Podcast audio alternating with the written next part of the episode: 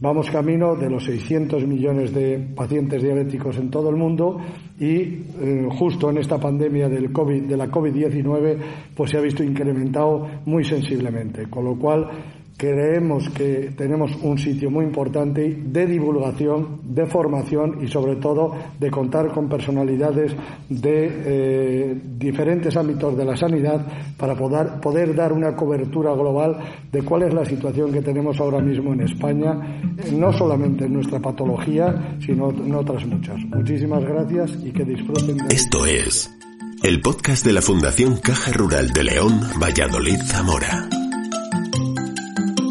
Vamos a dar comienzo la segunda semana de Infosalud de la Fundación Caja Rural. Escucha la carta, las conferencias, la voz de los premiados, el argumento del autor. Investigadores, médicos, científicos, historiadores, músicos, creadores de cultura y arte, intelectuales de diversas ramas se convierten en divulgadores de conocimiento a través de este podcast. Bienvenido. En esta semana vamos a hacer las conferencias en colaboración con la Asociación de Diabéticos de Zamora. Vamos a empezar en la tarde de hoy con la atención farmacéutica del paciente diabético en tiempos de pandemia. Y por mi parte, eh, gracias a la Asociación de Diabéticos, a Eusebio, y por supuesto a, a los dos ponentes que nos acompañan, a Tomás Codesal y Irene Pascua. Bueno, buenas tardes a todos.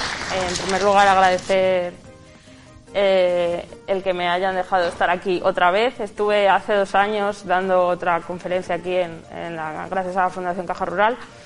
Y bueno, un febrero de 2020 que nada hacía presagiar que tres semanas después íbamos a estar todos eh, inmersos en una pandemia que ha durado dos años, que seguimos en ella y de la que ahora vamos a volver a hablar para eh, poder ver ya con un poquito de más de perspectiva que ha conllevado para todos nosotros, tanto para vosotros los, enfermos de diabetes como para nosotros como profesionales de la salud, un reto al que nadie nos hacíamos esperar que íbamos a tener que enfrentarnos y que bueno, que creo que hemos sabido salir airosos y, bueno, y esperemos que llegue el final dentro de poco. Eh, vamos a hablar de la atención farmacéutica del paciente con diabetes en tiempos de pandemia. ¿vale? En primer lugar, me gustaría hacer una introducción sobre, sobre esta enfermedad, la diabetes, una verdadera pandemia mundial, como bien acaban de introducir. Eh, uno de cada 11 adultos de entre 20 y 79 años tiene diabetes, lo que supone unas 463 millones de personas en todo el mundo. Y no es preocupante eso, sino que uno de cada dos adultos con diabetes ni siquiera lo sabe. Eh, hay 232 millones de personas que ni siquiera están diagnosticados y que es nuestro, nuestro deber como profesionales de la salud el, ayudar a, a, que esas personas eh, consigan eh, tener un diagnóstico de diabetes y ponerle freno a su, a su enfermedad. Eh, además, los datos en, en, los, en, la, en, la, juventud no es más alentadora. El aumento en los de los niveles de obesidad y de mala alimentación que estamos viviendo nos hace presagiar que, esto no va a ir a mejor, sino va a ir a mucho peor. Se considera que puede haber incluso un aumento de un 48% y que en, en 2045 ya serán 629 millones de personas los que sufran diabetes. De hecho, uno de cada seis nacimientos vivos está afectado por hiperglicemia en el embarazo, eh, a cual el 84% de estos casos es debido a una diabetes gestacional.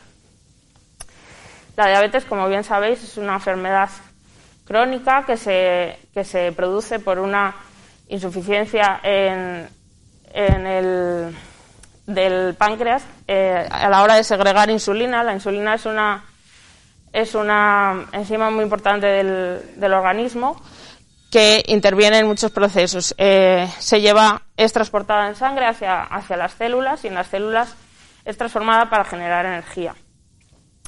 Eh, la diabetes tipo 1 es debida a una insuficiencia directa del páncreas de generar esa insulina, por lo tanto no hay nada de insulina en el organismo y se necesita para vivir.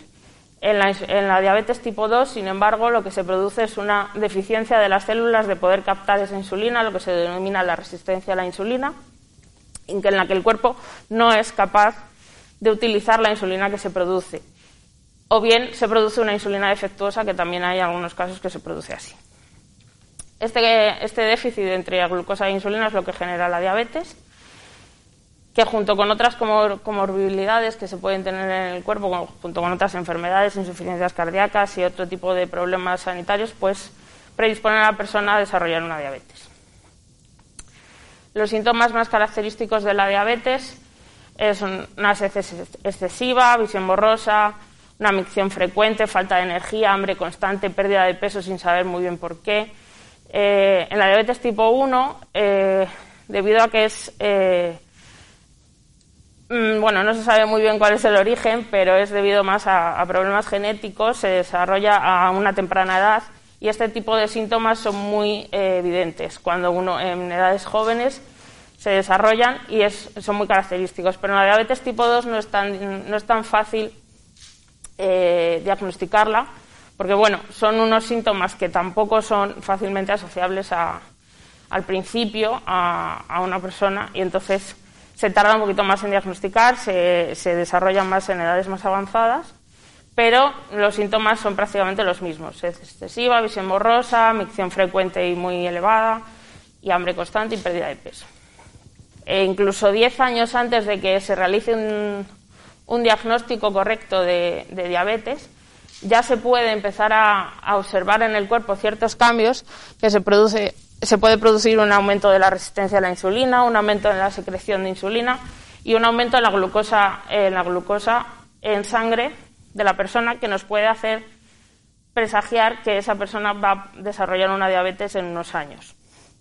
Incluso unos años antes de la, del diagnóstico, las complicaciones macrovasculares que se suelen dar en los pacientes con diabetes ya se pueden empezar a observar al menos en el 50% de los casos, sin que ni siquiera hayan sido diagnosticados de diabetes oficialmente.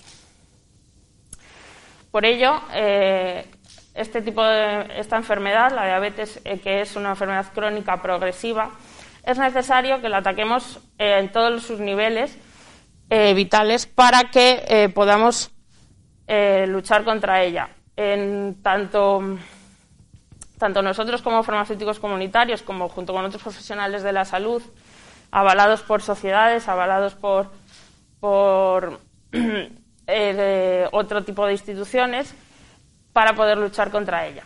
Podemos incidir en la población general promoviendo eh, una alimentación saludable, ejercicio físico y todo ese tipo de conductas que sabemos que funcionan contra la diabetes. Podemos incidir en la población de riesgo en personas que sabemos que tienen una predisposición ya a poder padecer la enfermedad y una vez está diagnosticada la enfermedad, ayudar a todas esas personas que tienen diabetes o prediabetes a combatir su enfermedad. En primer lugar, de cara a la población general, eh, como bien sabemos, la alimentación es la base de una prevención para la diabetes, entonces debemos promover desde nuestras instituciones eh, una alimentación saludable la base de la alimentación saludable, ahora mismo eh, se utiliza este esquema, que es muy, muy intuitivo, muy visual, en el que podemos ver que no solo importa la cantidad de alimentos que comamos, sino también la calidad de los alimentos que, comamos. Hacernos a la idea del de un plato, el plato de la comida, el plato de la cena, siempre debe contener el 50% de vegetales, frutas, hortalizas, que nos aportarán vitaminas, oligoelementos, y minerales muy importantes para nosotros. El resto del plato, el 25% tiene que ser proteína, una proteína o bien, o bien de origen vegetal, como son las legumbres, o bien de origen animal, de alto valor biológico. Eh, se recomiendan principalmente proteínas que provengan de carnes blancas, como es el pollo, el, el conejo, el pavo, que son muy saludables, y reducir la cantidad de carnes rojas a una vez a la semana. También el otro 25% del plato tiene que ser granos integrales, cereales, eh, y en este caso integrales, ¿por qué? Porque eh, realizan una, generan una respuesta a la glucosa en el organismo mucho más lenta y mucho más y no tan elevada como produce el pan blanco, los arroces, los arroces refinados, las harinas refinadas que solemos consumir. También es importante tener en cuenta el uso de aceites saludables para para acompañar la, comida. Se recomiendan un consumo de unas 4 o 6 raciones de aceite de oliva y eh, agua, agua en 2 litros al día, como bien sabéis. Y limitar la leche y los lácteos a una o dos porciones a la semana. Eh, orientado un poquito más a la prevención de la diabetes, las recomendaciones de la OMS son ingerir eh, menos de un 10% total de las calorías de la, de la comida en ácidos grasos que sean ácidos grasos saturados, consumir más de 30 gramos de fibra diabética mediante el consumo de cereales integrales, legumbres, frutas y verduras, y que menos de un 10% de la ingesta total de energía sea gracias a azúcares libres. Otro punto muy importante y clave en la prevención de la diabetes es promover el ejercicio físico.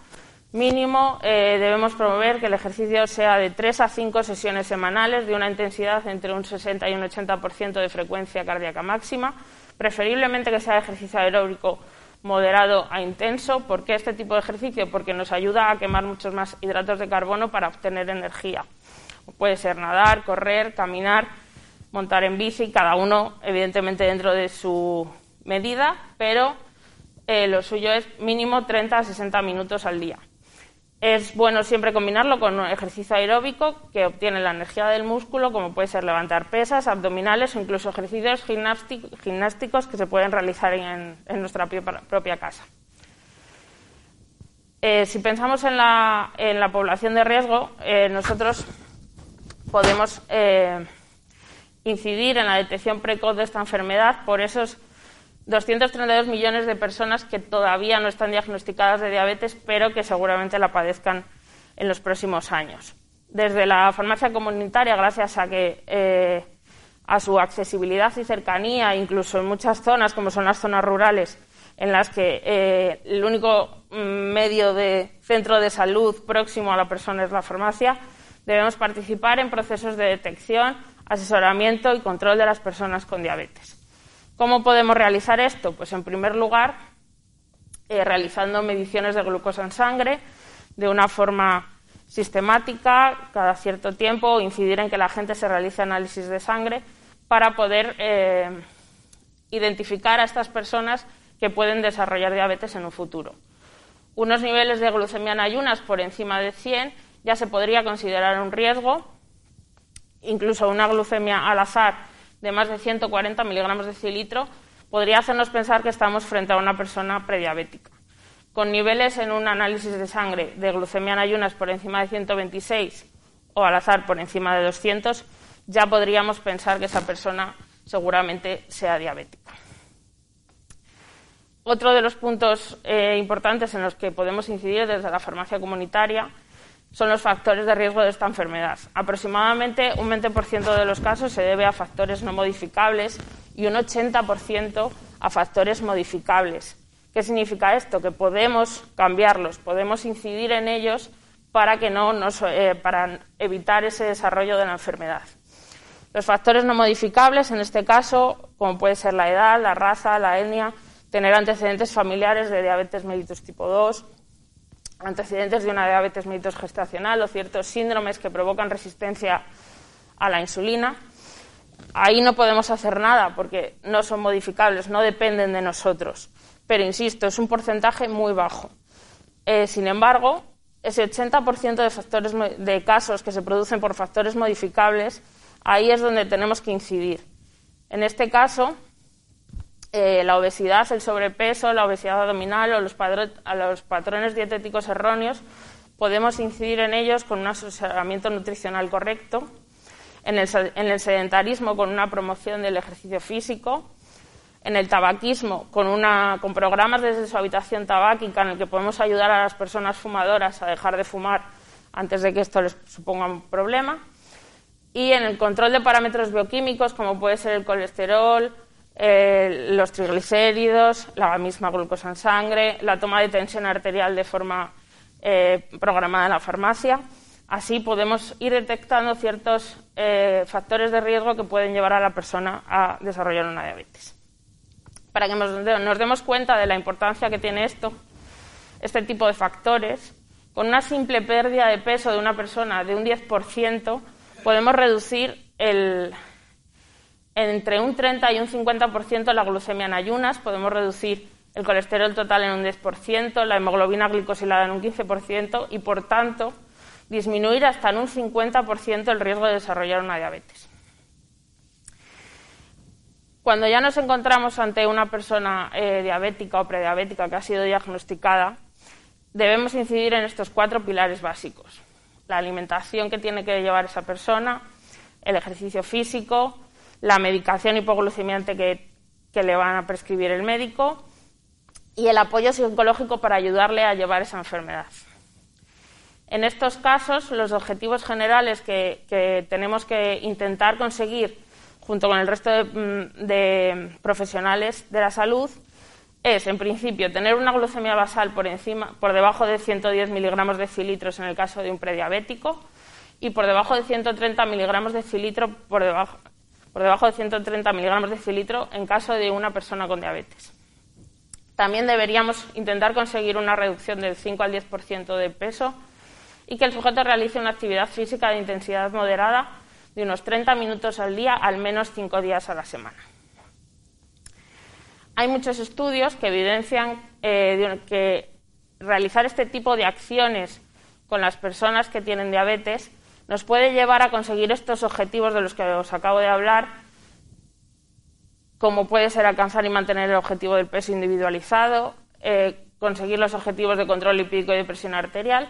Y hay una relación muy fuerte entre intentar, intentar eh, promover todos estos eh, intervenciones nutricionales y actividad física con conseguir mantener el objetivo de control glucémico, mantener y mejorar la calidad de vida de los pacientes y prevenir o retrasar la progresión a una diabetes mellitus tipo 2 en personas con prediabetes.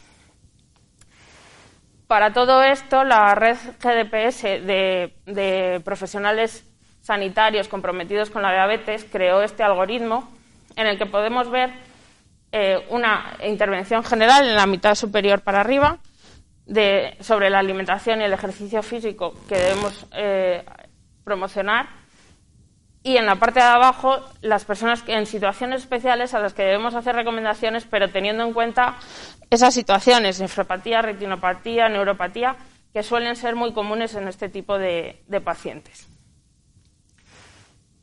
En este caso, en la alimentación, lo que os he dicho, una intervención básica con los cuatro pilares eh, fundamentales que tenemos de la alimentación.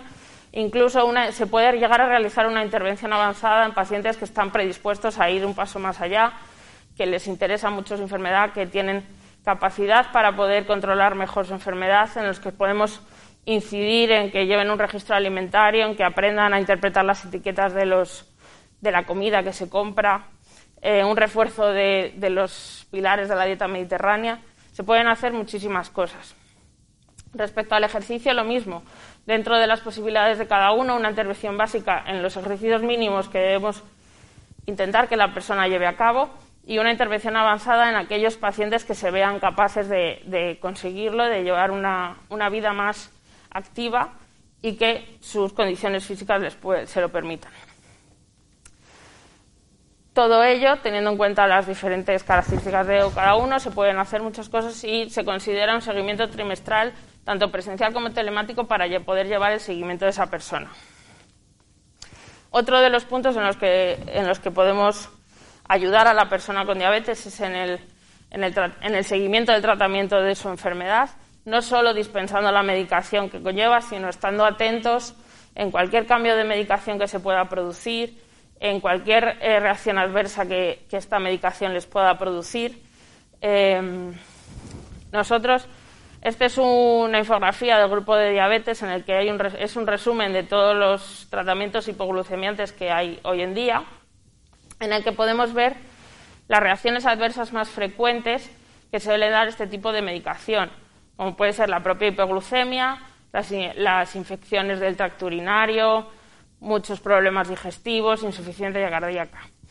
Eh, si van ustedes a cualquier, a su farmacia habitual y, nosotros le preguntamos si va muchas veces al baño, no es que seamos cotillas, es que realmente nos interesa y queremos saber si ese, si ese tratamiento que le están dando, si le han cambiado la medicación, si sabe cómo tomarlo.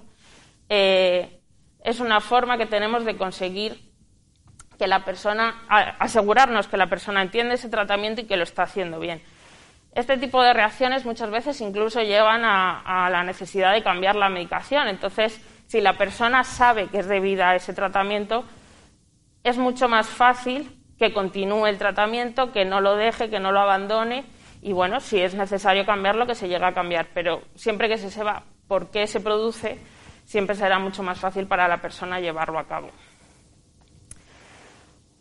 Eh, una vez eh, la persona ya está segura eh, con su tratamiento, tenemos que conseguir que, sean capaces de llevar un autocontrol de su glucemia de forma autónoma y correcta, conocer que conoce el grado de, control de su enfermedad, realizar controles con una periodicidad que indique el médico, registrar esos valores y con un medidor único asegurarnos que la persona sabe utilizarlo.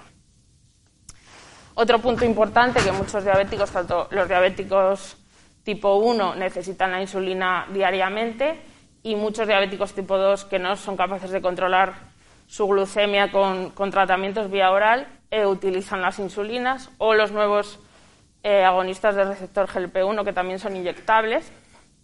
Todo este tipo de dispositivos es muy importante que nos aseguremos de que la persona sabe utilizarlos, de que entiende cómo se utilizan para su día a día y para asegurarnos de que el tratamiento va a realizar su función. En un estudio observacional que se realizó en una, farmacia comunitaria, se pudo ver que nueve de cada diez personas cometían algún error a la hora de utilizar este tipo de dispositivos.